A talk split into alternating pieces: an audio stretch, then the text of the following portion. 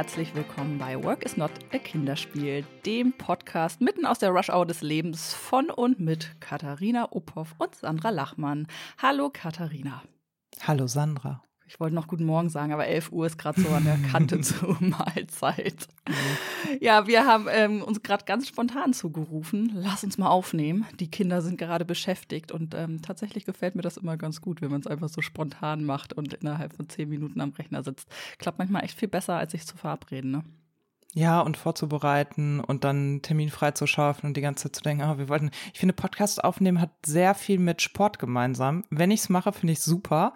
Aber wenn ich darüber nachdenke, wie ich es in mein Leben integrieren soll, fallen mir tausend Ausreden ein. Und wir hatten ja, nachdem wir zwischen Weihnachten und Neujahr diesen Test gemacht haben, ja beide festgestellt, dass wir es eigentlich cooler finden, das tagsüber zu machen als abends, wenn der Kopf eh müde ist und man so ach, gerade sonntagsabends, ne, weil man schon irgendwie gedanklich bin ich dann ja schon immer so in diesem ah, wie wird die Woche und so. Und das ist irgendwie cool, dass das jetzt klappt. Und ich kann mal an dieser Stelle übrigens nochmal offiziell und ähm, ganz laut ein Lob aussprechen. Vielleicht hat es der ein oder andere gesehen. Katharina war sehr, sehr schnell in diesem Jahr mit ihren guten Vorsätzen. Du warst nämlich in Bremen bei mir. Das war so cool. Jetzt auch erst also, zwei Wochen her, ne? Mhm. Stimmt, zwei Wochen ist das her. Ähm, genau, wir hatten ja, ich glaube, vorletzte Folge war diese Freiraumfolge. Ja. Also wer sie gehört hat, wird sich erinnern, ähm, dass ich äh, Katharina mal den Ball rübergeworfen habe, dass sie doch mal nach Bremen kommt, weil das irgendwie die letzten Male, wenn wir es geplant haben, nie geklappt hat. Und jetzt war sie zapzara plötzlich da. Habe ich mich sehr drüber gefreut, muss ich dir nochmal sagen. Es war, war ganz, ganz schön. schön. Und ja, eigentlich ist es so einfach, ne? Man muss sich wirklich nur ins mhm. Auto setzen und sagen, komm, ich mach's und dann wird's gut. Aber die, wie, wie, du eben gerade gesagt hast, dieses, ach, wann kann's reinpassen, wenn man so optimal seine Zeit planen möchte, ne? Wie verhält es sich mit der Familie? Ist das in Ordnung an dem Wochenende? Also wenn man so anfängt, ins Grübeln zu kommen, dann wird meist nichts draus. Ähm, auch da hat es spontan echt gut geklappt. Ja, und es ist auch, also mein Mann sagte das neulich auch nochmal zu mir. Er so, boah, ey, du bist mit dem Kopf immer so in der Zukunft und dabei, wie kann was irgendwie vor und zurück und wie passt es rein und so. Sei doch mal im Jetzt. Kann ich, ich auch nicht ja, gut. Hat er, hat er Tipps, wie das geht? Ach, der blendet halt alles aus, was nicht jetzt ist, ne? Also, ich glaube, darum ergänzen wir uns dann auch so gut, weil dessen Leben wäre auch deutlich stressiger, wenn er das alleine bewältigen würde, weil nur so im Jetzt ist dann auch irgendwie schwierig.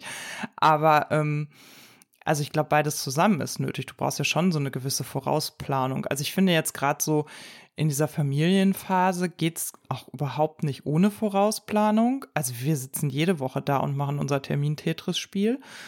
Und auch pandemisch gesehen. Also ich würde halt sagen, das verändert sich gerade schon auch, aber dieses ähm, sei doch mal im Moment ist mir die letzten zwei Jahre extrem schwer gefallen, weil ja auch so viele Rahmenbedingungen immer beachtet werden mussten. Da kann man sich treffen, kann man sich nicht treffen. Wie ist die Inzidenz? Wo geht der Bums hin? Äh, mit Maske oder ohne? Können wir uns draußen treffen? Ach nee, es ist total kalt und regnet. Ja, dann verschieben wir lieber noch. Also weißt du, das ist ja auch nicht so, dass das nur an meiner mentalen Einstellung liegen würde, sondern wir haben halt diese Pandemie auch noch, die uns irgendwie begleitet und wo man, wo wir zwei Jahre auch versucht haben, uns nicht anzustecken, würde ich sagen, oder? Ja, es ist Wahnsinn. Also bis toi toi toi. Ne? Heute ist der, ich gucke gerade mal 13. Februar und wir haben es bis hierhin geschafft, ohne dass wir äh, einen Einschlag gehabt haben, was sicherlich auch viel mit Glück zu tun hat. Ähm, aber es ist echt irre. Also hätte ich nicht gedacht in den letzten Wochen, dass, dass mhm. es gelingen kann. Ähm, irre. Ich jetzt glaub, hat der Lütte auch ja. seine zweite Impfung drin und jetzt muss oh. ich sagen, kommt so ein Aufatmen. Ähm, das ist auch nur so eine Kopfsache, ne? weil so ein, eine zweite Impfung schützt vor gar nichts am Ende. Alles kann trotzdem noch passieren und trotzdem braucht man, glaube ich, so naja, Etappenziele, auf die man hinarbeitet. Und das war so eins. Ich merke, dass mich das jetzt total entspannt, auch wenn es ja eigentlich nur so ein äußeres Merkmal ist, das jetzt nicht da, also es kann trotzdem schl was Schlimmes passieren und trotzdem habe ich so das Gefühl, so wow, jetzt können wir mal ein bisschen locker lassen. Also ich merke das auch und das hat neulich sogar ein Arbeitskollege zu mir gesagt in einem Feedbackgespräch, dass er das Gefühl hat, dass ich lockerer bin, seitdem das Kind die zweite Impfung bekommen hat. Und das stimmt auch. Also ich erlaube uns mehr, also auch mir selber. Also ich wäre vorher nicht nach Bremen gefahren, ehrlicherweise. Und ich fahre ja sogar letztes Wochenende, also eine Woche später, dann mit Freundinnen in Hamburg und ich war sogar in einem Restaurant essen. Also und das habe ich seit zwei Jahren so nicht gemacht, ne? Und einfach aus dem Gefühl heraus, okay, wir haben aber an Schutzmaßnahmen jetzt wirklich alles ergriffen, was zur Verfügung steht, inklusive fürs Kind. Und mehr kann ich jetzt nicht machen. Und das finde ich ist ja so ein Mhm. bisschen wie beim Autofahren. Also wenn ich immer darüber nachdenken würde, was beim Autofahren passieren könnte, würde ich mich in kein Auto setzen. Aber ich schnalle mich an, das Kind hat einen vernünftigen Kindersitz, der von Stiftung Warentest als sehr gut bewertet wurde. Ich benutze das Isofix, er wird angeschnallt, die Kopfstütze vom Vordersitz ist dran, damit er dagegen knallen kann und nicht seinen Kopf hin und her. äh, So kennen wir Mhm. alle, ne? Wie man mit Kindern Auto fährt. Und ich finde, so ist für mich der pandemische Zustand seit der zweiten Impfung auch. Das ist so, okay, und jetzt muss ich halt endlich auch wieder losfahren. Ich kann nicht immer da sitzen und sagen, ach, ich gehe zu Fuß, ach, ich nehme doch das Fahrrad. Das geht halt irgendwie nicht mehr so. Hm. Ja, und in den Zustand hat mich die zweite Impfung gebracht von dem Ja. Kind, ja. Ja, ich werde wahrscheinlich äh, am Mittwoch das erste Mal seit Pandemie ins Kino gehen. Oh, Ja, auch schön. hm, genau. Also bin ich auch mal Auch gespannt, wie sich das anfühlt. Ähm, aber ich habe ja jetzt hier, also ich weiß nicht, wie es bei euch ist. In Bremen gibt es ja jetzt die Idee, Mitte März, in der komplett würde ich jetzt nicht sagen, aber sehr weitreichend zu lockern. Und Mhm. da habe ich auch noch mal drüber nachgedacht, ja, also es ist auch total schwer, diesen Zeitpunkt zu definieren, ab dem man jetzt Dinge wieder tut, nicht tut. Also im ersten Moment war es so, wie was Mitte März, was, also Drosten hat gesagt, bis April müssen wir auf jeden Fall noch und lalala. Dann Ja. habe ich aber gedacht, naja, aber irgendwann muss es wahrscheinlich so einen Rahmen geben, der Dinge möglich macht und jeder wird individuell entscheiden, was davon möchte er nutzen. Und das wird bei Mhm. dem einen und der anderen länger oder kürzer dauern. Ne? Also ich bin mal gespannt, wie das sein wird für mich irgendwann mh, keine Maske mehr in irgendwo zu tragen. Ich komme ja jetzt schon, wenn ich ins Casino Futur in unsere Bürogemeinschaft komme, wo wir eben ähm, sehr stark testen ne? und einfach eine Kohorte sind und gesagt haben, okay, hier ne, sind wir alle ohne Mhm. Maske, dass ich ganz oft das Gefühl habe, äh, ich habe was vergessen und dann fällt mir an, nee, hier brauchst du keine Maske tragen. Also ich, Ja. das, also ich bin gespannt, wie das wird, dieser hoffentlich irgendwann mal Übergang in eine Post-Corona-Zeit, wie immer die auch aussieht, wenn man jetzt schon an die neuen Varianten wieder denkt, dann fragt man sich ja, ob die irgendwann kommen wird. Aber ja, also das finde ich spannend, ne? wie, wie, wie das dann wird. Also Kino ist jetzt so der erste Schritt für mich. Ja, und ich finde, das hat halt ja super, also da liegt ja so eine zweite Aussage hinter, ne? Wo traue ich mich, meine Maske im Innenraum nicht mehr abzusetzen? Also wir haben das im Büro auch, dass die Regel ist, wenn wir im Büro sind, machen wir bei Eintritt einen Schnelltest. Und wenn der negativ ist, gehen wir sozusagen an den Platz und dann tragen wir auch innerhalb des Büros keine Masken und ähm, halten Abstand. Wir haben auch so Luftfilter, wir lüften auch und so. Und irgendwie, das hat mich echt Überwindung gekostet, das zu machen, weil ich damit natürlich auch Vertrauen schenken muss. Also damit erkläre ich den, das Büro und alle, die da sind, ja auch als Mitglieder meines Safe Spaces, in dem ich so viel Vertrauen habe, dass die Maßnahmen von allen richtig angewandt sind, so dass wir alle wissen, wir sind nicht infiziert und wir verhalten uns auch sonst so, dass wir uns hier ohne Maske aufhalten können. Und das hat mich schon äh, Überwindung gekostet. Und das ist auch noch nicht so, dass ich das mit einem total lockeren Gefühl mache, aber ich merke eben auch, als Einzige dann die Maske aufsetzen, mache ich halt auch nicht. Ne? Ja, ist schräg, ne? Ja. Mhm. Finde ich schon. Und dieses im Innenraum ohne Maske, das mache ich halt echt nur mit ausgewählten Leuten, wo ich mir sehr sicher bin, die sehen das ähnlich wie ich, die testen so ähnlich wie ich. Und also mir ist schon klar, ne, dass die Antigen-Tests überhaupt nicht, also gerade auch bei Geimpften und Geboosterten überhaupt nicht zuverlässig sind. Ich, ich habe auch genug Fälle um mich rum zu, wo die immer negativ waren und die PCR dann plötzlich positiv und so. Aber irgendwie, weiß ich nicht. Also ich kann ohne diese Stützräder kann ja auch noch nicht gut. Und mal gucken, wann das so kommt, ne? Ja, tastet man sich jetzt ran. Auf jeden Fall zweite Impfung.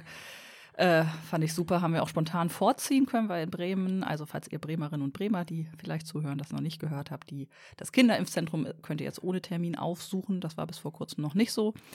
Und da haben wir direkt zugegriffen und ich war auch ganz erstaunt, dass ähm, da nichts los war. Ich glaube, das hatte sich einfach noch nicht rumgesprochen. Das war der erste Tag. Am Abend wurde das erst bekannt und na klar, ne, die Leute müssen arbeiten und so, die können nicht mal eben sagen, ach ja, dann gehen wir da mal morgen direkt hin. Also es war ganz, ganz leer und gar kein Problem. Das war gut. Das war echt gut. Voll gut. Voll Mhm. gut. Und ich finde, dadurch kommt ja auch irgendwie so ein bisschen Leben zurück, ne? Also wir haben das in der Folge vor zwei Wochen mit dem Freiraum, da war ich ja noch an so einem Punkt, wo ich dachte so, oh, irgendwie noch so eine, noch so ein Jahr. Aber ich merke, ich bin jetzt auch in so einem Modus gelandet, ich will auch wieder mehr. Also ich will auch wieder mehr gestalten und ich will mal wieder mehr planen und ich habe irgendwie Bock auf Sachen so, ne? Ich will Worauf nicht hast mehr nur auf dem Bock? Sofa sitzen. Ach, pff, ja, das sind so unterschiedliche Sachen. Also ich merke, dass ich Lust habe, überhaupt mal wieder in Planung einzutreten. Also das habe ich mir ganz lange nicht getraut. Sei es sowas wie, komm, wir blocken jetzt den Camper wirklich für drei Wochen im Sommer und beschäftigen uns mal damit, dass man vielleicht nach Frankreich und Spanien fahren könnte. Mal gucken. So, Oh, das aber toll, ja.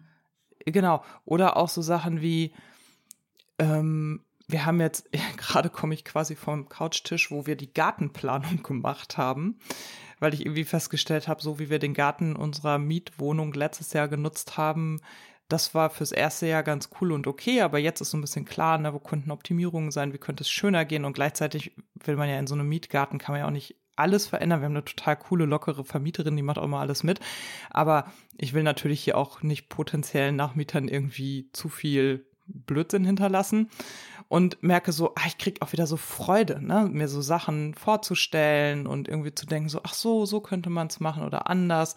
Oder mein Mann und ich waren gestern Abend alleine und wir haben mal angefangen, so ein Vision Board zu machen, um uns mal darüber zu unterhalten, also ins Gespräch zu kommen, aber auch wirklich einfach mal so Vorstellungen festzuhalten, was wollen wir eigentlich die nächsten zehn Jahre, weil das ist ja so ein bisschen mein Thema, ne? Also Mhm. die 20er waren irgendwie klar in dem, was man da so tut und die 30er, da war so Familiengründung und so ein Bums und diese 40er, die machen mir ja echt zu schaffen und da habe ich auch das Gefühl, das hat so die Pandemie nochmal verstärkt. Also ich weiß jetzt, ich bin gerade 43 geworden und ich weiß immer noch nicht so ganz genau, wofür steht denn dieses Jahrzehnt und habe aber jetzt so krass auch das Gefühl von, nee, ich muss mir das jetzt echt mal überlegen, wo, was ich auch will in den nächsten zehn Jahren und das aktiv gestalten und nicht immer nur so geschehen lassen.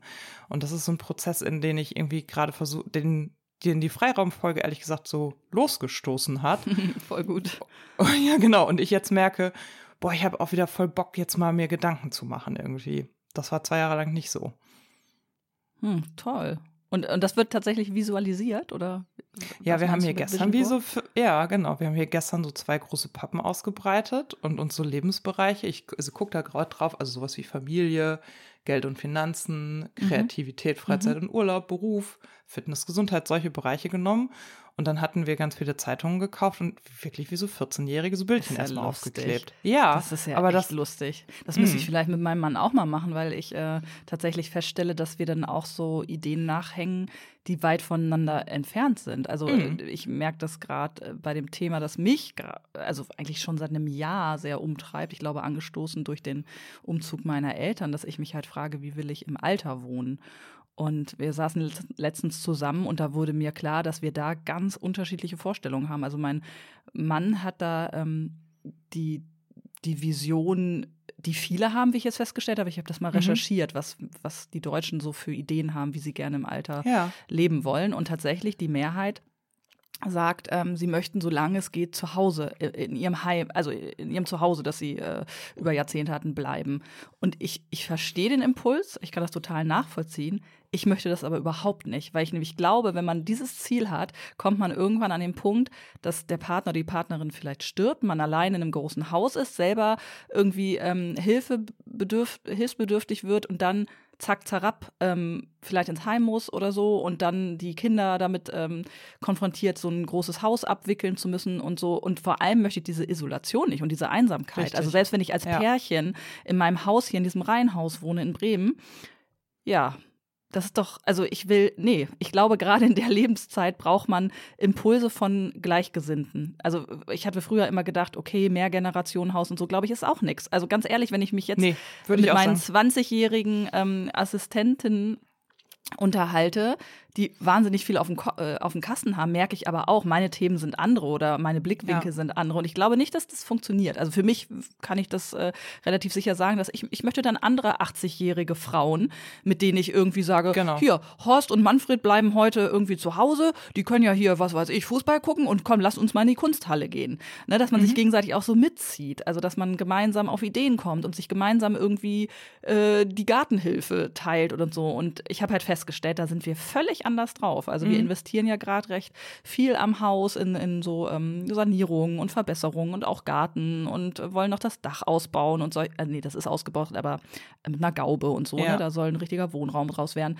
Und mein Mann macht das mit dem Blick von, ja, dann habe ich hier so viel reingestellt, dann will ich hier auch ganz, ganz lange Mhm. bleiben. Da habe ich gesagt, ja, verstehe ich, aber kommt für mich eigentlich überhaupt nicht in Frage. Dazu muss man ja auch wissen, es ist ja ähnlich wie ähm, bei euch, dass mein Mann ein bisschen älter ist als ich. Also uns trennen ja ähm, 13 Jahre. Und da denke ich auch, ja, du hast es dann gut. Also wenn man jetzt dem natürlichen Gang so folgt, wie man sich das vorstellt, ja. das kann ja auch alles ganz anders kommen. Aber denke ich so, super, dann mache ich hier irgendwie die unterstützende Frau, ja, und dem bist du, bis du 95 bist und ich bin dann irgendwie Anfang 80 und dann bin ich hier plötzlich alleine. Mein Kind lebt in Australien und dann darf ich hier sitzen mit dem Haus. Na, besten Dank. Also da habe ich einfach überhaupt keine Lust drauf. Ich möchte, dass wir uns, keine Ahnung, wenn ich 60, 65 bin, dann mal überlegen, ja, wie, wie kann man sich mit anderen zusammentun? Kann man, ne, wo will man hin? Gibt es Menschen, äh, das müssen ja auch keine Freunde sein, aber Menschen, die man findet, die auch irgendwie zusammen mit anderen leben wollen und dass man dann Netz hat, dass wenn auch der Partner oder die Partnerin nicht mehr da ist oder man als Pärchen auch plötzlich mehr Hilfe braucht, dass man nicht so alleine ist. Und äh, kommen wir Voll. zurück zum Vision Board. Voll. Nur wenn man sich darüber austauscht, merkt man das ja, genau. weil ich habe so gemerkt, also keiner von uns bei, also ich war ziemlich richtig, äh, also erstaunt und empört, aber mhm. ich habe gedacht, ja, woher soll er das wissen, wie ich mir das mhm. vorstelle? Ich habe darüber noch nie gesprochen. Ich habe das jetzt über ein Jahr lang in meinem Kopf so bewegt und für mich war das ganz klar, dass das die beste Variante ist für mich. Aber wir haben nie drüber gesprochen. Genau. Genau. Und ich habe ja, nachdem wir, also wir beide haben da ja schon vor zwei Wochen einmal darüber gesprochen und als ich von dir zurückgefahren bin, habe ich einen Podcast gehört, der hieß ähm, How I Met My Money. Wir können den auch verlinken in den Show Notes. Und weil ich mich ja total stark mit diesem Finanzthema auseinandersetze. Und das ist nämlich zum Beispiel das Thema, an dem mein Mann und ich total unterschiedlicher Meinung sind. Ich habe dann viel höheres Bedürfnis, Sicherheit zu schaffen, als er das hat. Und ähm, ich will aber lernen in dem Bereich, weil ich da auch so ungebildet einfach bin. Und bei How I Met My Money gibt es so eine äh, Reihe, die beschäftigt sich mit dem Thema Altersvorsorge. Und ich dachte so, ja, okay, das höre ich mal an, vielleicht haben die eine Produktempfehlung. Und das war total spannend, weil die nämlich gesagt haben, Altersvorsorge, da denken alle immer an, du brauchst dies Finanzprodukt oder den Riester-Vertrag oder was einem halt so einfällt. Und die meinten aber, wenn sie eine Altersvorsorgeberatung machen, sagen sie ihren Klienten immer, sagen Sie uns mal, wie sie in der Lebensphase nach der Erwerbsarbeit gerne leben möchten. Ja, und dazu gehört das macht ja alles. diesen Unterschied dann, ne, was ja. man dann braucht, ja. Genau, und das meint aber alles. Das meint das, was du gerade ausgeführt hast, also wo und mit wem lebe ich, in was stelle ich mir für meine Freundschaften vor, was stelle ich mir für meine Beziehung vor, was stelle ich mir für, also wie kann ich mir das auch vorstellen, wenn ich vielleicht pflegebedürftig oder teilweise pflegebedürftig, also wirklich so eine Vorstellung von dem Leben, wie man das mit 80, mit 90 oder mit 70 auch haben möchte.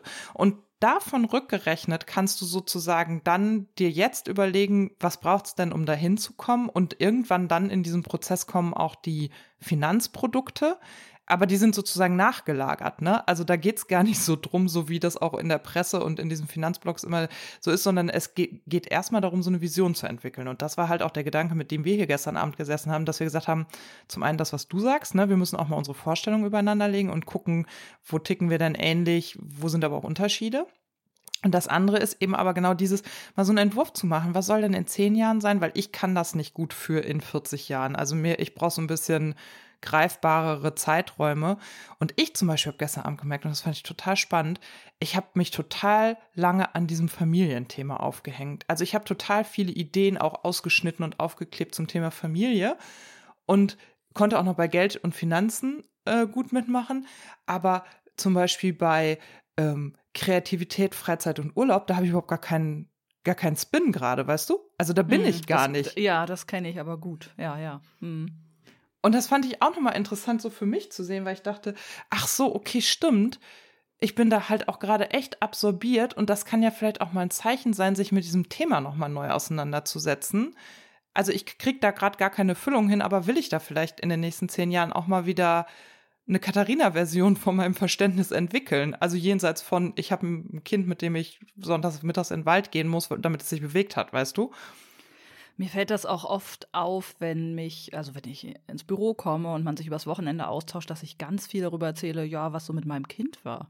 Dann finde ich mich selber immer dröge und langweilig, dass ich denke, okay, Sandra, äh, du hast ja bestimmt auch andere Sachen gedacht oder gemacht, aber äh, das Kind spielt eine große Rolle in Gesprächen oder in meinen Gesprächsanteilen. Das finde ich auch manchmal ein bisschen äh, freaky. Also jetzt nicht so, dass ich nur über den spreche, aber weißt du, also wenn man überlegt, was habe ja. ich gemacht, dann rasselt man so die Dinge, die Etappen mit dem Kind ab und nicht zwischendurch, ich habe was weiß ich, den Artikel gelesen und ich, äh, was weiß ich, so viel macht man ja leider auch nicht, aber das ist so der, der, der Fixpunkt, um den sich alles so dreht, ne? Und das äh, fällt mir dann auch immer auf. Das ist ja auch ja, nicht und schlimm, ist ja vielleicht auch total natürlich, aber ich finde es auch richtig, sich zu fragen, ja, okay, was ist, wenn der Fixpunkt größer wird, älter mhm. wird? Ähm, keine Ahnung. Also, ne, da muss man ja auch eine Idee haben und ich glaube, je eher man sich damit wieder auseinandersetzt, umso besser.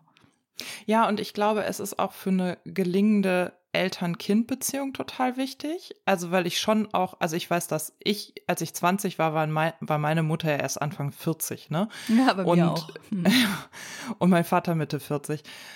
Und die hatten dann noch drei kleinere Kinder, aber das in deren Generation war das schon, wenn das so eine klassische Mutter, Vater, zwei Kinder ähm, war, war das Thema schon dieses Empty Nest Syndrom, was viele Frauen hatten. Ne? Also du hast halt mhm. halt 20, 25 Jahre dich um die Kinder, die Familie gekümmert, dann sind die aus dem Haus. Für den Vater geht das Leben einfach so weiter und ähm, für die Frau verändert sich aber alles, weil das, worum sie sich diese 20 Jahre gesorgt hat, einfach nicht mehr da ist und diese Sorge ja auch nicht braucht. Und ich weiß, das hat mich schon mit 15 total berührt und total viel mit mir gemacht, weil ich dachte, nee, so will ich das nicht. Und so versuchen wir ja auch zu leben. Aber das ist natürlich auch in dieser Intensität dieser Lebensphase ein bisschen schwierig. Also, weil du ja auch lange echt gebraucht wirst vom Kind ähm, und das so ein bisschen im Blick zu behalten. Aber das wurde halt auch klar, dass ich gesagt habe, okay, aber mit diesem Blick auf 10 oder 15 Jahre Perspektive wird ja auch nochmal deutlich, was für einen Rahmen das bekommt. Also, dass das auch okay ist, jetzt mal ein Wochenende zu sagen, du, ich fahre nach Hamburg und bin hier nicht im Familienkontext unterwegs, weil es ist ein Wochenende vielleicht im Monat und nicht jedes Wochenende. Und da hilft mir persönlich einfach diese, dieses etwas größere zeitliche Bild auch, etwas besser drauf klarzukommen, so, ne? Weil ich da ja auch echt schlecht dann im Loslassen bin und denke, nein, ich muss da ja auch einen Familienkontext schaffen und so. Also, das ist auf jeden Fall hilfreich, das würde ich auch sagen.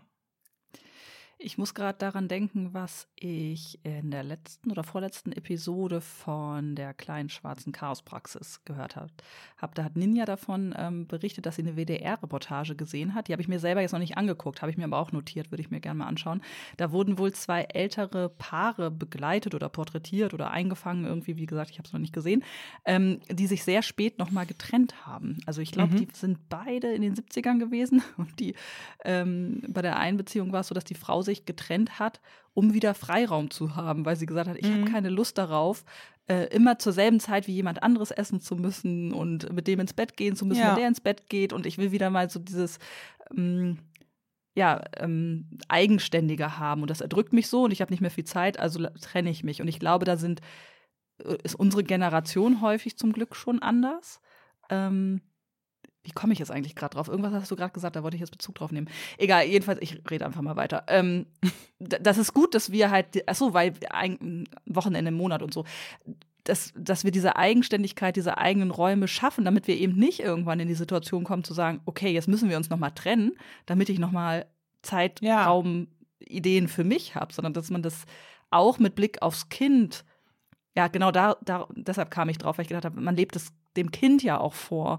Ja. Also wenn, wenn Mama oder Papa alleine in den Urlaub fahren oder sich mit einer Freundin ein Wochenende treffen oder so, das registriert so ein Kind ja. Und dann ja. ist das vollkommen normal und ähm, vielleicht ist das Ach, keine Ahnung, was eine ideale Beziehung ist, aber so wie ich mir das vorstelle, wahrscheinlich ähm, ist das ganz gut, ne? Wenn so ein Kind dann später mit 30 auch selbstverständlich sagt, ich mache Dinge alleine und genau. auch mal zusammen und mit meinem Partner oder meiner Partnerin genau. oder whatever genau. oder auch in anderen ganz anderen Konstellationen. Wir haben jemanden bei uns im Büro, der lebt auch Patchwork-Familie und der hat so von seinem Weihnachtsfest ähm, berichtet und da sind immer ganz wilde Kombinationen von Menschen, mhm. die da zusammenkommen, wo ich auch dachte, ja geil, endlich mal so Familienmodelle, wo es wo es einfach unkonventionell ist, aber die Message ist, mach's so, wie es dir gut tut.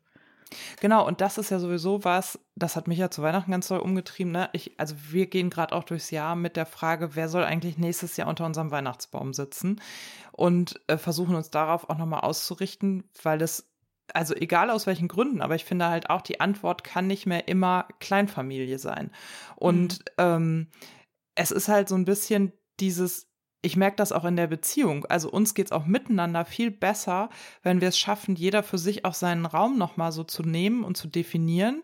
Das Kind hat dadurch zufriedenere Eltern und das, was du sagst, auch Vorbilder, die sich um sich selbst kümmern. Und das muss ich sagen, das fehlt mir ja total. Und da hadere ich auch ganz oft mit, dass ich denke, ach nee, ich darf nicht fahren, ich muss für die Kinder da sein, weil das auch mein Rollenvorbild war ganz Ja, lange, ich glaube, ne? so geht es uns allen. Also das ist vielleicht Genau. auch das Dilemma der äh, Müttergeneration, in der wir stecken, wo, wir, wo man ja ganz stark wahrnimmt, dass die Frauen sich nicht erlauben, sich diesen Raum zu nehmen, weil Ja. es eben diese Vorbilder nicht gab. Also wo, wo soll man das hernehmen als Idee? Das, da sind wir Genau. vielleicht die Ersten, die das machen und vielleicht ist es in den nächsten zwei Generationen komplett normal, bis wieder eine andere Wende kommt, keine Ahnung. Genau, und das ist halt, glaube ich, also da merke ich einfach da, also mir da auch den Raum für zu nehmen und dann eben zu sagen, okay, lass mal darüber nachdenken, weil mein Mann ist der Erste, der sagt, natürlich fährst du, willst schon Donnerstag fahren, dann hast du drei Nächte so, ne?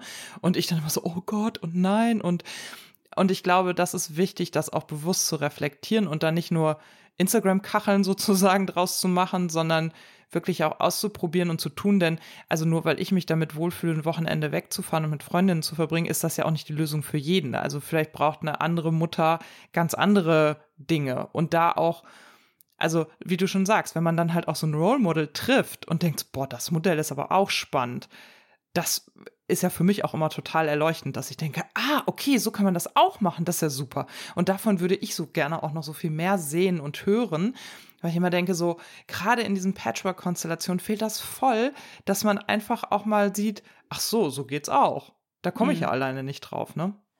Du hast dich, also du musst natürlich, wenn du bei Instagram was teilst dazu, dass du ein Wochenende weg warst, also du musst dir erstmal überlegen, ob du das tust, weil wenn du Richtig. das tust, musst du alle Perspektiven mit einbeziehen und dich sehr rechtfertigen in jederlei Hinsicht, wie privilegiert es ist, ein Wochenende wegfahren zu können, dass du überhaupt ein Auto hast, ähm, dass Hamburg ein teures Fleckchen ist zum Mhm. ähm, Essen gehen und so, das hast du hoffentlich ähm, bedacht, ich habe auch ne? meine, was, ich habe auch meine ähm, Shopping-Tüte von Kos nicht in die Kamera gehalten, weil ich Gott, dachte, ich das bin ist so jetzt, müde davon.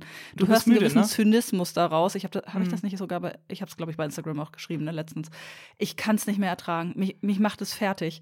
Ich weiß nicht, ob sich gerade ganz viel verändert oder ob meine recht lange Instagram-Pause im Januar und Dezember dafür äh, verantwortlich ist. Ich finde keinen Zugang mehr zu dieser App.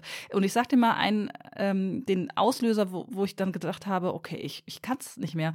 Und das war gar keine böse Nachricht oder so, aber ähm, mir schrieb eine Followerin letzte Woche Montag, da habe ich eine Story gemacht, wo ich ein bisschen Mut gemacht habe, dass der Frühling kommt, weil ich nämlich gelesen habe, Mhm. man kann schon den Sommerflieder schneiden. Und dann habe ich in einem zweiten Snippet gesagt, Mensch, das war doch, überlegt mal, ne, vor zwei Jahren, als die erste Welle war, wo, wo echt alles ganz, ganz gravierend war, hatten wir trotzdem eine gute Zeit, weil das Wetter so gut war. Wir konnten viel draußen Mhm. sein, viel im Garten muddeln und, und, und, ne? Und dann hat sie mir geschrieben, das war wirklich nicht angreifend, aber einfach so korrigierend, sage ich mal, oder so darauf hinweisend. Naja, Sandra, du musst ja auch dran denken, nicht jeder hat einen Garten. Ne? Also für viele war das nicht so cool. Die mussten dann irgendwie zu Hause sitzen, wo ich gedacht habe, also ich kann doch nicht, wenn ich sage, wie sehr ich mich darauf freue, den Sommerflieder zu schneiden, weil das für mich ein Vorbote des Frühlings ist, kann ich doch nicht jedes Mal ein Sternchen setzen und sagen, mir ist durchaus bewusst, nicht jeder hat einen Garten. Also das, das, das macht mich langsam echt fertig. Und ich habe gemerkt, dass ich viele Dinge nicht mehr teile. Ich teile nicht mehr, dass das Kind jetzt einen ähm, ähm, Schulranzen hat, was ja für, für so einen Lebensabschnitt für mich jetzt auch steht. Ne? Wow, wir haben Schulranzen gekauft, weil ich dann denke, okay, nicht jeder kann sich von Ergobeck einen neuen Schulranzen leisten. Ich zeige nicht mehr, dass ich äh, irgendwie gerade mit Jelda beim Friseur Faxen mache, weil ich dann denke, dass jemand mir schreibt, Okay, also so erschöpft kannst du nicht sein und so schlimm kannst nicht sein mit der Kinderbetreuung zu Hause, wenn du noch Zeit hast, zum Friseur zu gehen. Und das, das kann ja, und das kann ja irgendwie auch nicht sein, dass ich immer so eine mh, korrigierende Stimme in meinem Kopf habe. Die ist aber da, von der sollte ich mich am besten natürlich frei machen und drüber stehen, bla bla bla. Aber irgendwie habe ich keinen Bock mehr gerade. Also ich merke, ich krieg Mhm. da gerade keinen Dreh dran. Es macht mir keine Freude aktuell. Und ich verstehe das total. Also ich erlebe das ja im ganz kleinen. Mein Account ist ja so viel kleiner als deiner, weil ich ja beruflich das für andere Accounts mache und ja irgendwann auch entschieden habe, dass ich das privat nicht auf diese Größe schaffen möchte, weil das gar nicht möglich ist. Also man kann nicht auf der einen Seite Social Media für ein Unternehmen machen und auf der anderen seine, also ich kann das nicht. Es gibt bestimmt Menschen, die das können. Aber ich merke das auf Unternehmensseite eben auch, dass es total schwer ist, Menschen auch zu begeistern. Und ich neulich mit dem Team auch nochmal gesprochen habe und sagte, wir müssen Mehrwert bieten. Und als ich diesen Satz sprach, dachte ich, nee, das ist es auch nicht mehr. Irgendwas Neues muss da kommen. Also ich glaube, dass die Mechanismen, mit denen Instagram groß geworden ist, dass die anfangen den Kinderschuhen zu entwachsen und das Publikum sich auch verändert. Das wird ja auch jünger. Also meine Bonuskinder hängen auf Instagram ab, so wie sie auch auf ähm, TikTok, TikTok, abhängen. Mhm. Ähm, und die machen da auch schon was, die nutzen das halt ganz anders. Das ist halt viel YouTubiger, viel aus meiner Perspektive sinnentleerter. Ne? Also es geht halt nicht um das schöne Bild. Also ich würde sagen, die Instagram-Generation, mit der wir ja groß geworden sind, da ging es viel erst um Food, dann um Interior und dann wurde es so ein bisschen authentischer. Man hat angefangen, so, also wenn ich mir auch InfluencerInnen angucke, da ging es ja auch gerade in dieser weiblichen Bubble äh, viel auch um Feminismus, solche Dinge. Und da hat natürlich auch eine Bewusstwerdung stattgefunden, die ich gut finde, ne? Also so sich auch klar zu werden, ach so, ja, stimmt, ich bin weiß und entstamme einer gewissen Schicht. Das heißt auch, dass ich es vielleicht an gewissen Stellen leichter hatte. Aber möchte ich und, nein, ich, ich streiche das aber, ich mache ein und raus. Und gleichzeitig sehe ich, geht es mir da auch wie dir, dass ich auch diese Beiträge mir nicht mehr angucke, wo dann die Relativierung immer stattfindet. Weil ich denke, ja, okay, das wissen wir doch aber alle. Also wir wissen doch, du lebst in einem Haus mit einem Garten, du hast vor zwei Jahren deinem in deinem Garten diesen Sommerflieder angepflanzt, hast ihn jetzt zwei Jahre gehegt und gepflegt und wir wissen doch, dass du auch weißt, dass nicht jeder in einem Haus wohnt. Also das mache ich doch auch im Gespräch mit Freunden, nicht, dass ich das die ganze Zeit relativiere und sage, liebe Freundin, weißt du, ich weiß, ich lebe in einer Mietwohnung, du wohnst in einem Haus. Sorry, dass ich dir jetzt von meiner Gartenarbeit und meiner Begeisterung dafür erzähle und du das nicht haben kannst oder so. Weißt du, also das macht man mhm. doch nicht. Das ist doch kein normaler Sprachkontext und trotzdem ist mir doch total bewusst, dass es Menschen gibt, denen es anders geht als mir in alle Richtungen. Und deswegen ja. glaube ich, ich habe manchmal auf Instagram das Gefühl, ich habe auch nach deinem Privilegien-Post da so drüber nachgedacht und dachte, ich habe das Gefühl, das ist ein bisschen wie früher auf dem Schulhof, wenn du eine Klassenarbeit geschrieben hast. Und ich war ja eine eher mittelmäßige Schülerin und ich kam halt oft aus Klassenarbeiten und dachte, oh Gott, was darüber rauskommt. Ich habe echt Angst, weil ich auch immer viel Ärger zu Hause gekriegt habe für schlechte Noten. Und dann gab es immer diese drei, vier Mädchen, die dann gesagt haben, ach, das war bestimmt nicht so schlimm ach, und ich dann immer dachte so, ja, okay, du bist eine Einserschülerin, du kannst das auch alles nicht so schlimm finden. So, nee, du, mir fiel das auch voll schwer und ich habe da bestimmt auch keine Eins. Und natürlich haben die nachher eine Eins gehabt und ich hatte eine Vier. Und so kommt mir Instagram gerade vor, weißt du? Dass da, das ist so falsch verstandene Loyalität in meinen Augen, dass du halt immer sagen, also dass erwartet wird, dass du immer mitdenkst, ja, es gibt halt auch Leute, die haben keinen Garten, also wenn wir jetzt mal bei dem Beispiel bleiben. Das ist uns doch allen bewusst, aber das ist doch gar nicht das Thema. Also das ist ja auch gar nicht dein Thema, dass du nicht wüsstest, dass es Familien gibt, die in der Pandemie ohne diesen Garten auskommen mussten. Also ich glaube, große Accounts, äh, die immer nur punktuell neue Leute dazu bekommen, wegen eines Gewinnspiels oder so, haben da natürlich noch mehr Probleme äh, mit solchen ähm nee, wie, wie, wie, soll ich sagen? Ja. Ich bin heute echt Matsche im Kopf. Also bei mir ist es ja so, die, der Hauptteil der Followerinnen und Follower, überwiegend Frauen, ähm, folgen mir schon wirklich, wirklich lange, weil das echt organisch gewachsen ist über Jahre. Und die wissen natürlich so meinen Werdegang. Aber wann immer natürlich jemand Neues dazukommt, der nur die letzten drei Postings sieht, hat natürlich diesen Kontext nicht. Das ist, glaube ich, auch der Unterschied zu Freundschaften im Analogen, ja. ne? dass man die meistens schon länger hat und die Leute natürlich mehr die Reise begleiten, auf der man ist. Und deshalb glaube ich, dass bei großen Accounts, wo dann ständig mal durch irgendein KitchenAid-Gewinnspiel die neuen Leute dazukommen, mhm da natürlich auch immer der Kontext fehlt, ne? Und die dann schneller sowas abbekommen. Ähm, das ja, merke ich jetzt auch bei meiner Kolumne, äh, denke ich das schon immer mit, wenn ich da 1,30 habe, um irgendwie ein Thema ähm, pointiert darzustellen oder eine Haltung, eine Meinung, ist mir total bewusst, dass die Leute, die Radio Bremen 2 hören, keinen Kontext haben, wer diese Sandra Lachmann ist und was die sonst so macht und so. Und das ist für mich, äh, wenn ich so an ja, darüber nachdenke, ist das schon ein Problem, dass ich mal denke, oh Mann, die wissen natürlich nicht, was so drumrum ist. Wie kann ich mhm. das möglichst so darstellen, dass durchaus deutlich wird, dass ich ein reflektierter Mensch bin.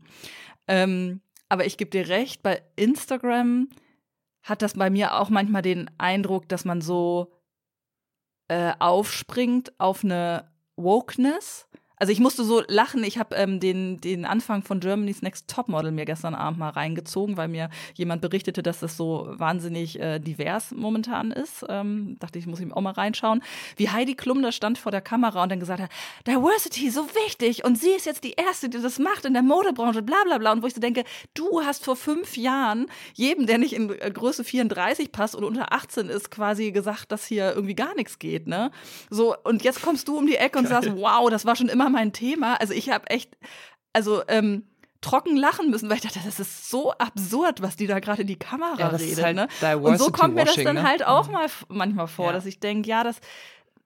Also, es ist schwer zu unterscheiden. Also, ich will das jetzt auch nicht jedem vorwerfen, der das tut, aber es nimmt so überhand. Und ich äh, finde, auf der anderen Seite müssen halt auch Followerinnen und Follower sich mal an die eigene Nase fassen.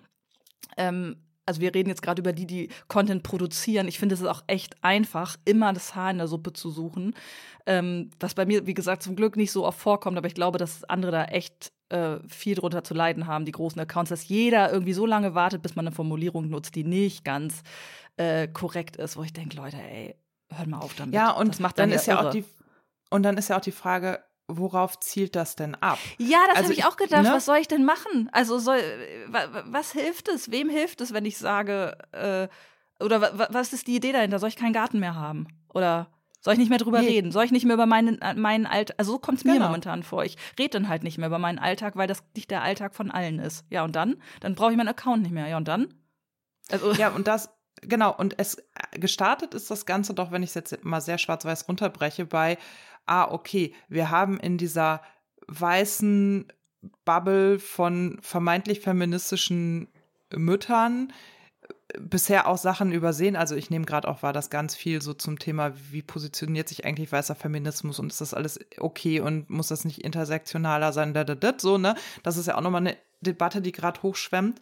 Und gleichzeitig finde ich aber auch, dass man ja gerade in der Politik gerade auch sieht, dass diese Debatten auf Social Media total viel bringen, weil sie auch eine neue PolitikerInnen-Generation hervorbringen. Also ich habe das vorher vor der Wahl nicht so wahrgenommen, dass zum Beispiel der Bundeskanzler in so Stories auch berichtet. Also ich sehe ganz viele Themen, die ich in der Tagesschau abends sehe, auch auf dem Bundeskanzler-Account und finde gerade das sehr spannend zu beobachten, was so auch ähm, Annalena Baerbock und Robert Habeck und so auf Social Media tun, also gerade auf Instagram auch tun. Früher ist, glaube ich, mehr so auf Twitter auch passiert. Und das ist total spannend, weil man halt auch sieht, dass natürlich die Debatten, die auf Instagram geführt haben, auch irgendwie anfangen, Impact zu kriegen, weil da eine PolitikerInnen-Generation heranwächst, die verstanden hat und die auch Teams haben, die verstanden haben, dass Social Media einfach ein meinungsbildendes Instrument ist. Und von daher sind diese Diskussionen als Ganzes, glaube ich, gut und wichtig und richtig und helfen hoffentlich dabei, unsere Gesellschaft nach vorne zu bringen. Aber ich glaube, dass man das gar nicht jeden Tag auf jedem fucking Account braucht, weißt du? Also du, du oder ich sind uns total bewusst darüber, ne, wer wir sind, wo wir stehen, wie wir das erreicht haben. Und gleichzeitig, das denke ich halt dann auch bei dieser Privilegiendiskussion immer, dass ich denke, Leute, ihr seht doch nur, wo diese Person jetzt steht. Wie ja, aber nicht, wie man da hingekommen ist. ist, ne? Ha, wisst ihr auch nicht. Hör doch auf, mir einen von Privilegien zu erzählen. Und ich will mich nicht dafür rechtfertigen, warum ich dieses Privileg jetzt habe. Ja, das schmälert auch die eigene Leistung total, weil es eben kein Privileg ist oft. Das ist mir nämlich nicht dann irgendwie in den Schoß gefallen, Ja. sondern dafür habe ich relativ viel getan. Und deshalb glaube ich, ist der Begriff Privileg in manchen Zusammenhängen, also welches Bett man sich leisten kann oder whatever, ähm, gar nicht zutreffend, weil Privilegien irgendwie so mehr oder weniger ohne eigenes Zutun, wenn ich die Definition richtig verstehe, zu einem gelangen. Und das ist ja, wenn man weiß ist, ne, klar, wenn man in einem äh, krisensicheren Land lebt, wenn man vielleicht fruchtbar ist, ne, das kann auch, also ne, Kinder zu bekommen Ja. oder nicht zu bekommen, das ist ein Privileg. Aber es ist doch kein Privileg, ob ich ähm, jetzt 15 unbezahlte Praktika gemacht habe und mich ordentlich durchgebissen habe und mir jetzt aber irgendwas leisten kann. Das ist einfach Schwachsinn. Finde ich nicht. Genau. Ich finde nicht, dass dieser Begriff da angemessen ist. Genau. Und natürlich kannst du das hochstilisieren. Also ich würde sagen, es gibt halt Menschen, die sind mit mehr Privilegien geboren, als ich es bin. Und es gibt Menschen, die sind mit weniger Privilegien geboren, Definitiv. als die, die ich zur Verfügung habe.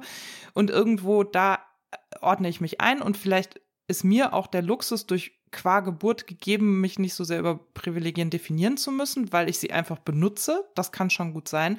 Und andererseits, glaube ich, ist dieser Privilegienbegriff halt auch missverstanden. Also, weil natürlich muss es darum gehen, dass wir als Gesellschaft dafür sorgen, dass die Startchancen von Kindern zum Beispiel gleich sind. Das ist hochgradig ungerecht in Deutschland. Da gibt es ja auch Studien drüber und ich finde auch, da muss was getan werden. Und das zu thematisieren, okay.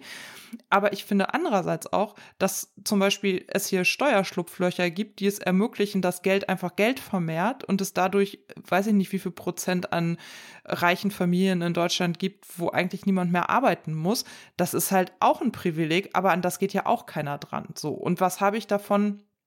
das immer zu, also das werde ich nicht ändern können als Einzelperson. Das ist halt das so. Und da muss ich auch nicht jeden, jeden Tag auf Instagram drüber reden, sondern ich für mich muss halt gucken, wie kann ich mich im Rahmen dessen, wie ich aufgestellt bin, weiterbringen. Und natürlich ist das einfacher, wenn ich gesund bin. Aber auch ich kann ja jederzeit krank werden, zum Beispiel. Weißt du, wie ich meine? Ja, aber pass auf, da sind wir ja bei dem Punkt, ähm, jetzt muss ich den Gedanken wiederfinden. Du hast ja zu Recht gesagt, diese Diskurse, auch diese Politik, die stattfindet bei mhm. Instagram, ne? dass diese Diskurse, die wir hatten in den letzten Jahren, diese Politisierung dieses Mediums total gewinnbringend waren. Das empfinde ich auch so. Mhm. Da sind große Dinge entstanden, da sind bei mir im Kopf aber auch ganz viele Dinge geschehen, ja. die ich sonst nicht, ich weiß nicht, wo ich diese Informationen und diese Diskurse herbekommen hätte. Das Problem ist aber, wenn wir dahin kommen wollen als Gemeinschaft, dass wir diese Startchancen, Startchancen, Startchancen ähm, für Kinder zum Beispiel ähm, herstellen dann brauchst du diesen Diskurs weiter über Privilegien. Wenn jetzt aber der Diskurs von Privilegien, Überprivilegien davon gekennzeichnet ist, dass Leute sich gegenseitig vorhalten, dass man nicht genügend gesagt hat, dass man gerade über ein Privileg spricht oder genau. äh, was genau. Privileg, also ne, das ist ja wie so ein Stoppschild ja. für den Diskurs. Also da kommen wir gar nicht dahin, wo wir hinwollen. Ich möchte auch, dass ähm, die Ausgangslage für viele Menschen hier in diesem Land viel gerechter ist. Ich sehe wahnsinnig viele Ungerechtigkeiten, aber der Diskurs veräppt doch, wenn Leute wie ich und du und andere Menschen und noch größere Accounts irgendwann keine Lust mehr haben, darüber zu sprechen oder ihr Leben darzustellen und Vergleichsmöglichkeiten zu schaffen, weil sie immer darauf hingewiesen werden, dass, äh, dass sie gerade was falsch machen. Dann also ich, ich merke das an mir, dass ich langsam verstumme und nicht mehr weiß, wie ich dieses Medium nutzen soll. Und ich habe das immer sehr gemocht, dass ich mit, mein, mit meiner Community zusammen schlauer werde. Also auch ich bin da immer schlauer geworden. Ich war nie, ich habe mich nie verstanden als diejenige, die sich da hinsetzt und irgendwas erzählt ja. und sagt, so ist es. Im Gegenteil, es gab viele Situationen, wo ich gedacht habe,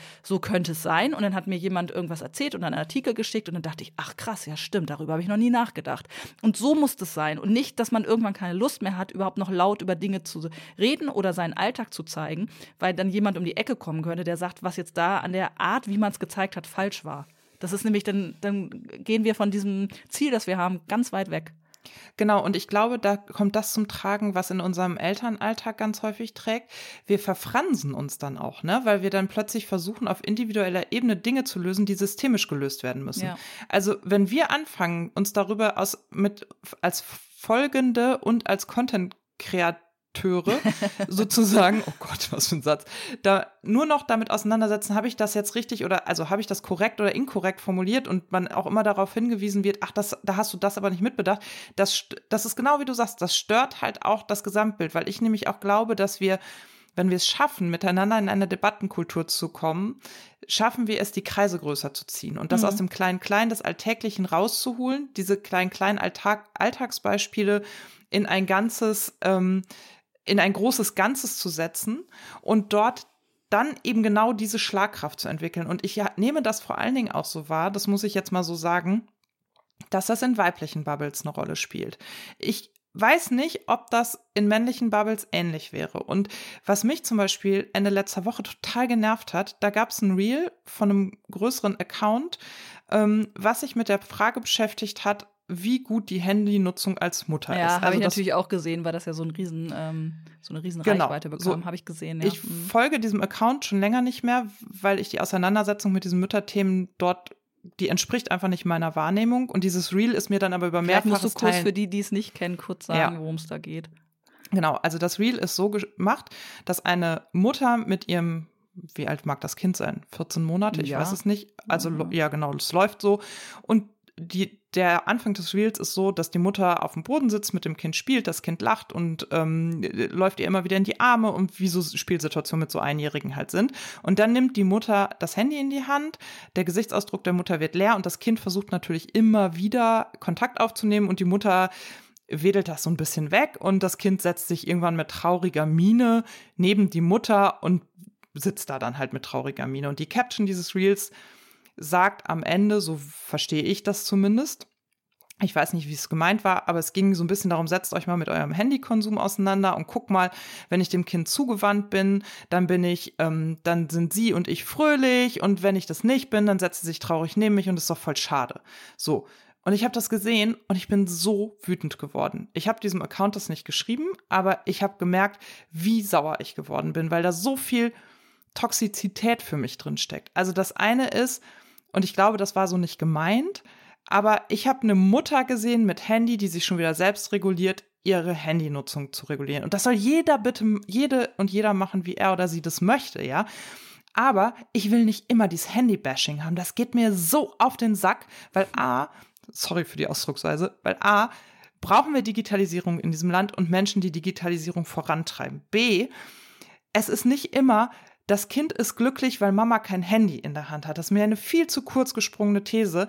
Denn auch wenn ich koche, wenn ich eine Zeitung lese, ein Buch lese oder irgendeine Aktion mache, die meine Aufmerksamkeit vom Kind abwendet, was ja aber alltäglich ist, weil wir müssen alle den Alltag leben und können nicht nur spielen und gackernd auf dem Boden sitzen, wird mein Kind irgendwann aufgeben, in Beziehung mit mir zu treten zu wollen, weil es merkt, ach so, Mama hat gerade was anderes zu tun. Und ich meine, das ist ja Teil des Lebens, dass ich nicht immer die Aufmerksamkeit bekomme, die ich gerade gerne hätte. So, und vielleicht ist das alles so nicht gemeint gewesen, aber ich fand es maximal toxisch. Es hat mich super angefuchst und weil ich auch dachte, Weißt du, das ist, es gehen doch gerade diese Bilder auch auf Instagram ähm, steil. Hast du das nicht auch geteilt, wo ein Vater mit der Pommes-Tüte ja, nach Hause ja, kommt? diese Comics. Und eine ne? Mutter, Mhm. ne, diese Mhm. Comics, wo es dann heißt, Funny Dad, wenn der halt mit ähm, Fastfood nach Hause kommt und irgendwie äh, sorglose Mutter, wenn die mit ähm, Fastfood nach Hause kommt. Und das ist Mhm. genau das. Es ist halt so eine Doppelmoral. Ich weiß nicht, ob ein Väter-Account das auch so geteilt hätte. Und ganz ehrlich, ohne mich rechtfertigen zu wollen, aber total viel meines Lebens wird über dieses Handy organisiert. Ich kann es ja, das nicht ist auch ändern. unser Job, ne? Also ich, ich habe gestern Ja. Abend irgendwie ein Reel für Bremen hochgeladen und solche Sachen. Also ich arbeite damit halt auch. Also das sage Ja, ich auch meinem ich- Kind ganz oft, dass ich sage, ich mache was für die Arbeit. Genau. Und es ist so, ich will dem Kind doch auch ein Vorbild sein in der Handynutzung. Natürlich soll der sehen, wie ich dieses Handy nutze. Und natürlich findet er das doof, wenn ich einen Film mit ihm gucke und nebenbei am Handy daddle. Dann, da können wir drüber reden. Aber wenn ich in meinem Arbeitszimmer an meinem Rechner sitze, dann weiß der auch, ich arbeite, weißt du so. Ja. Und wir müssen denen doch auch irgendwie beibringen. Und natürlich ist das vielleicht mit einem Einjährigen nochmal was anderes als mit einem Siebenjährigen.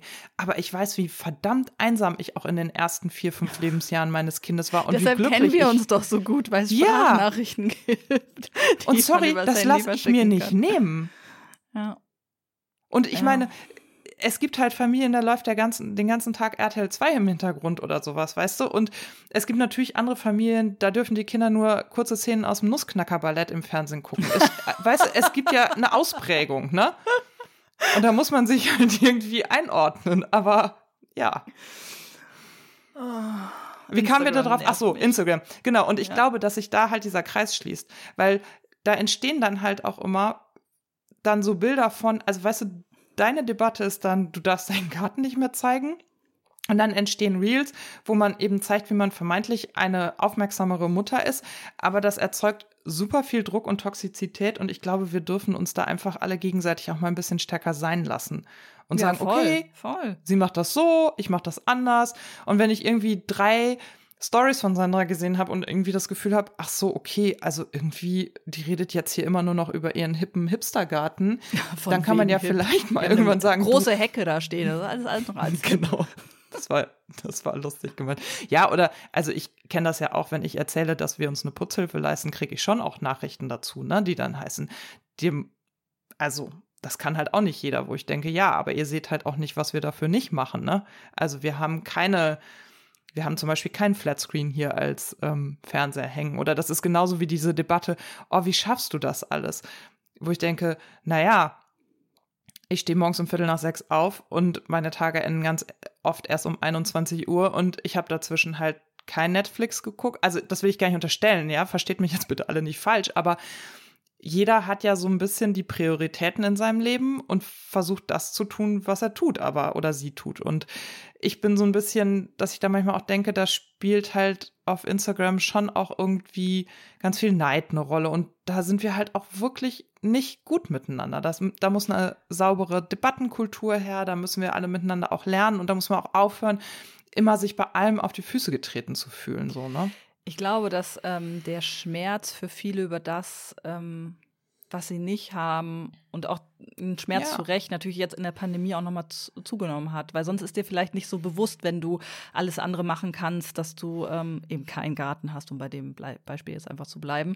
Das wird dir natürlich bewusst, wenn du plötzlich Lockdown hast und ähm, keine Ahnung, nicht mehr äh, irgendwie mit dem Kind irgendwo hingehen kannst, ne? dann wird dir das natürlich schmerzlich bewusst. Das ist, deshalb glaube ich, hat das schon auch mit der Zeit zu tun, dass sich das gerade bei Instagram so stark hochspült. Ich hoffe nur, dass das weniger wird. Oder ja, dass wir da irgendwie auch einen Umgang mit finden, wie mit so vielen anderen Problemen, die die Pandemie hochgespült hat.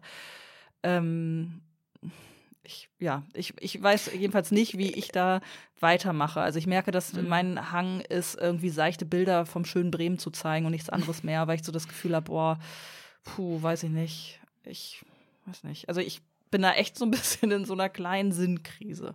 Naja, Ja, das egal. verstehe aber ja, ich auch Instagram total, aber- komisch. Ja, und meine Freundin, die Psychologin ist, die selber wenig Social Media benutzt, die sagt auch, dass sie zum Beispiel feststellt, dass die Klienten, die in ihrer Praxis sitzen, ganz viel über Social Media dann auch ganz lange ins Jammern geraten sind. Also das ist ja auch so ein Nebeneffekt ne, von diesen Debatten, dass man halt auch, man kann sich so echauffieren. Das ist das, wo ich auch aufgehört habe, weil ich dachte, ach, ich muss jetzt nicht die 500. Story dazu machen, wie schwer das ist, Corona-Eltern zu sein. Ich mache das ja auch nur noch punktuell. Ich will mich nicht mehr, ich will da nicht mehr drüber jammern. Ich will meinen Handlungsspielraum wieder haben. So, jetzt können Mhm. wir sozusagen, die schließen wir den Kreis an den Ja, Anfang der Folge, diesen Handlungsspielraum. Und das hat die nämlich mal gesagt, dass sie meinte, sie hat den Eindruck, dass Social Media schon auch dazu führt, dass du immer wie so ein ableitendes Ventil hast. Also weißt du, du kannst einen Post oder eine Story machen und sagen, was dich gerade ärgert, du kannst Dampf ablassen. Und dadurch, dass du dann halt immer wieder Dampf ablässt, baut sich aber der Druck in dir auch nicht so auf, dass du in eine Handlungsaktion kommst, was ja eigentlich in unserer Ah, Psyche angelegt ist. Ne? Interessant, ja. Sondern du kannst halt jeden Tag wieder sagen, oh, dies ist doof, das ist doof. Du findest halt auch jede Menge Ansatzpunkte, so wie ich ja eben auch auf System abgezielt habe und dann, also Ja, und, die auch Verantwortung. Zustimmung oft, ne? Also oft ja dann Genau, auch Zustimmung, Zustimmung. und sagen, ja, sehe ich Mhm. genauso und dann fühlt man sich nicht so allein und das ist ja auch irgendwie wertvoll, aber das ist interessant. Darüber habe ich noch nie nachgedacht, dass dadurch was sich nicht aufbaut, was sich vielleicht sonst aufbauen würde. Interessant. Genau. Und Ja. du kannst halt länger auch in diesem Jammerteil sozusagen bleiben und es besteht gar keine Notwendigkeit, dir dann mal zu überlegen, oh, und wo ist denn jetzt mein Handlungsspielraum und wie komme ich denn, also und was passt mir hier jetzt wirklich nicht und was sind denn meine Möglichkeiten auch vielleicht zur Veränderung, weil dass es gesellschaftliche Unterschiede gibt, das wird ja nicht aufhören. Also so sehr wir uns das vielleicht auch als weibliche Instagram-Nutzerinnen wünschen, aber ich glaube, dass, also ich kenne keine Gesellschaftsform, in der alle wirklich gleich sind. Also das fällt mir auch, also und das habe ich manchmal so ein bisschen das Gefühl, was soll denn auch das Ziel davon sein? Ne? Was soll das Ziel dieser Debatten sein? Geht es darum, dass wir alle gleich sind? Also mein Ziel wäre, dass es denen, denen es nicht gut geht, deutlich besser gehen kann und dass wir als Gesellschaft vorankommen. Ja, dass es uns allen gleich geht oder wir gleiche Lebenssituationen ähm, haben, kann ja auch gar nicht das Ziel sein, weil wir Menschen so individuelle sind. Ja. Also die einen wollen äh, Beziehung, die anderen nicht. Die einen wollen viel reisen, die anderen mögen es zu Hause im Garten. Also sehr, sehr banal jetzt betrachtet, aber das sehe ich auch nicht, dass ich jetzt das Gefühl habe, wir müssten, also hat ja im Sozialismus und so auch nicht funktioniert. Also, Ja, und deswegen denke ich, also, da, ne, was soll dann auch am Ende dieser Hinweis darauf, dass andere keinen Garten hatten? Was, was ist das Ziel davon? Das, ich habe das noch nicht verstanden. Ja, ich auch nicht. Also, als jetzt die Ankündigung kam, ähm, dass ähm, Meta sich aus Europa zurückziehen will oder so, ich habe nur die Schlagzeile gesehen, habe ich im ersten. Moment gedacht, oh krass, ja, also habe ich kurz drüber nachgedacht, was würde das wirklich bedeuten, wenn jetzt plötzlich diese App nicht mehr da wäre?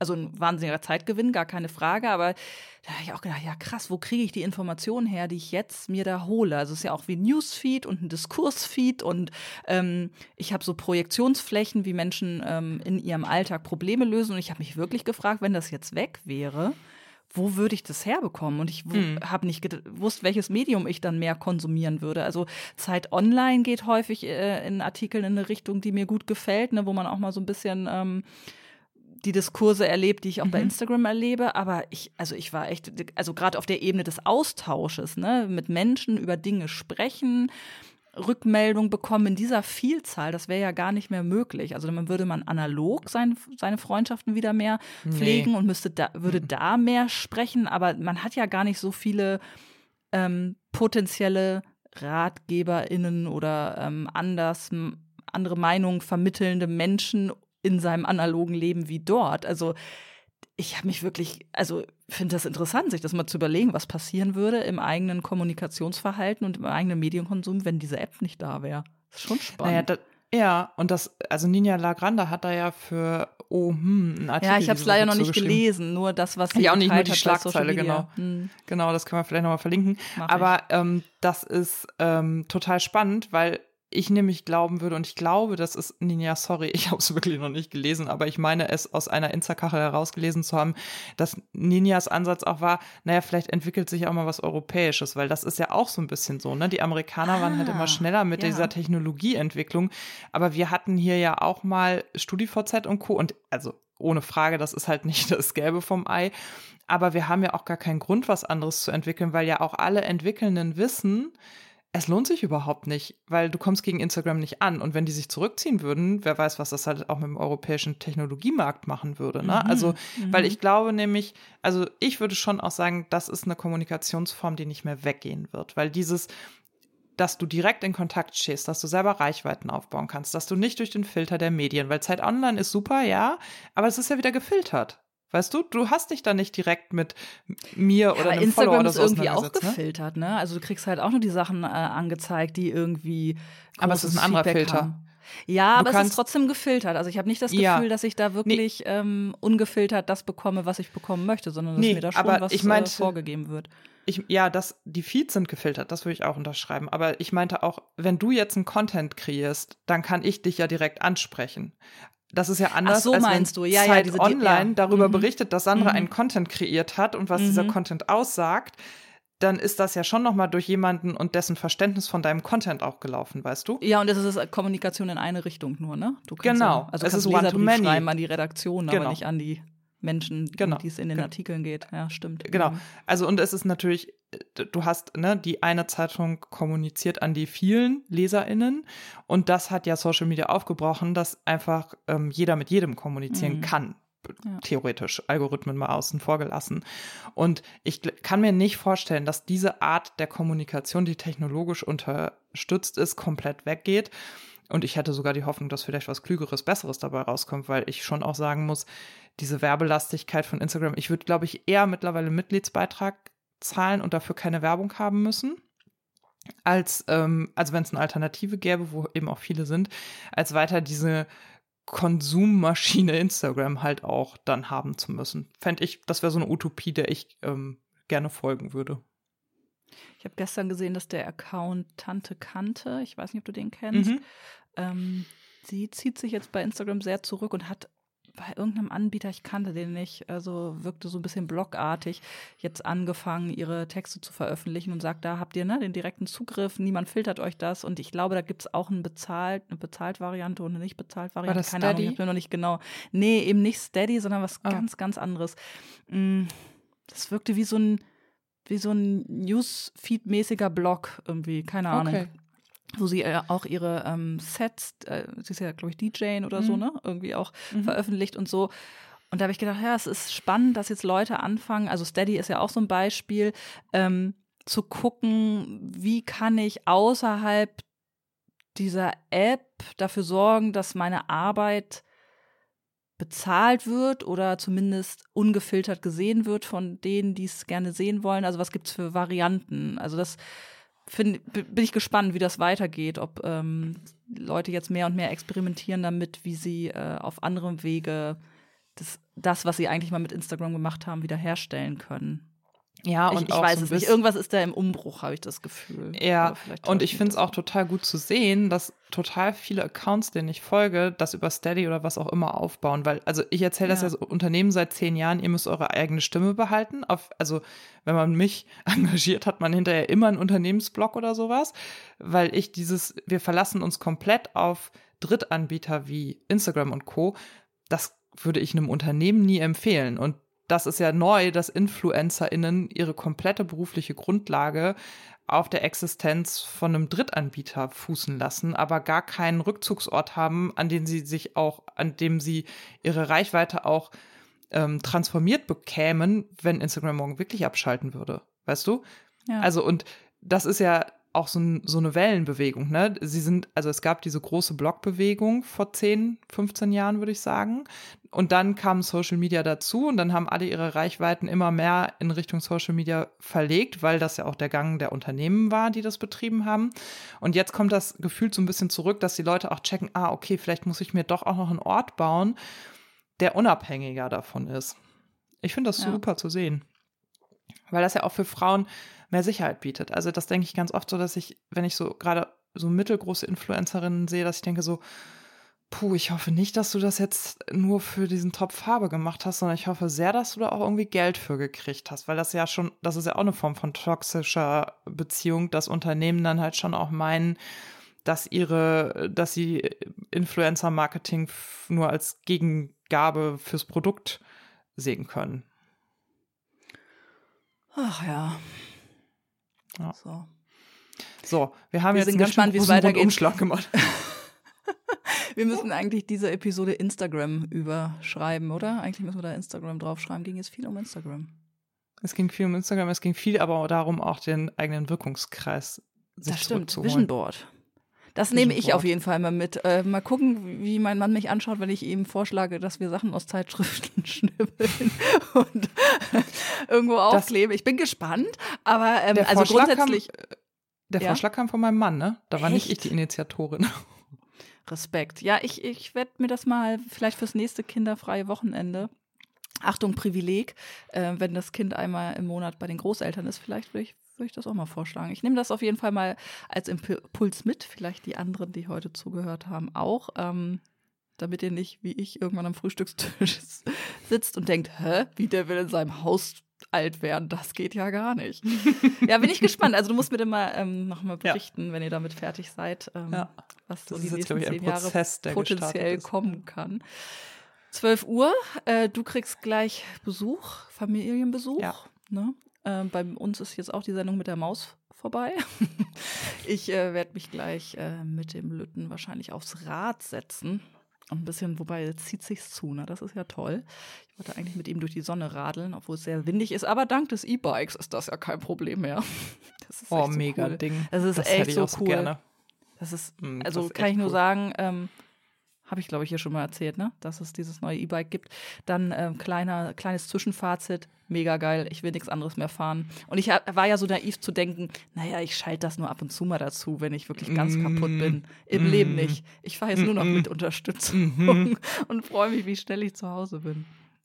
Ich finde vor allen Dingen auch total absurd, wie anstrengend echtes Fahrradfahren ist, wenn man dann Voll. mal wieder. Ja, oh, habe ich jetzt auch so ein paar Mal gedacht. Ich bin letztens äh, mit dem normalen Rad gefahren, nur zum Fußballtraining hier um die Ecke und habe gedacht, was? Damit bist du immer gefahren? Ist ja voll anstrengend, kommst ja gar nicht ja. auf Blick. Ja, man gewöhnt sich da echt so schnell dran, finde ich auch. Naja. Ja, gut. So, dann. wir hoffen, euch hat's gefallen. Feedback wie immer gern per Instagram oder auch Mail. Ähm, Ihr findet unsere Kontaktdaten hier auch äh, in den Show Notes und wir freuen euch, äh, wir freuen uns, von euch zu hören. So rum. Genau. Macht's ganz gut. Bis in gut drei Wochen dann, ne? Genau. Tschüss, Sandra. Ciao, Katharina. Bis dann. Bis dann.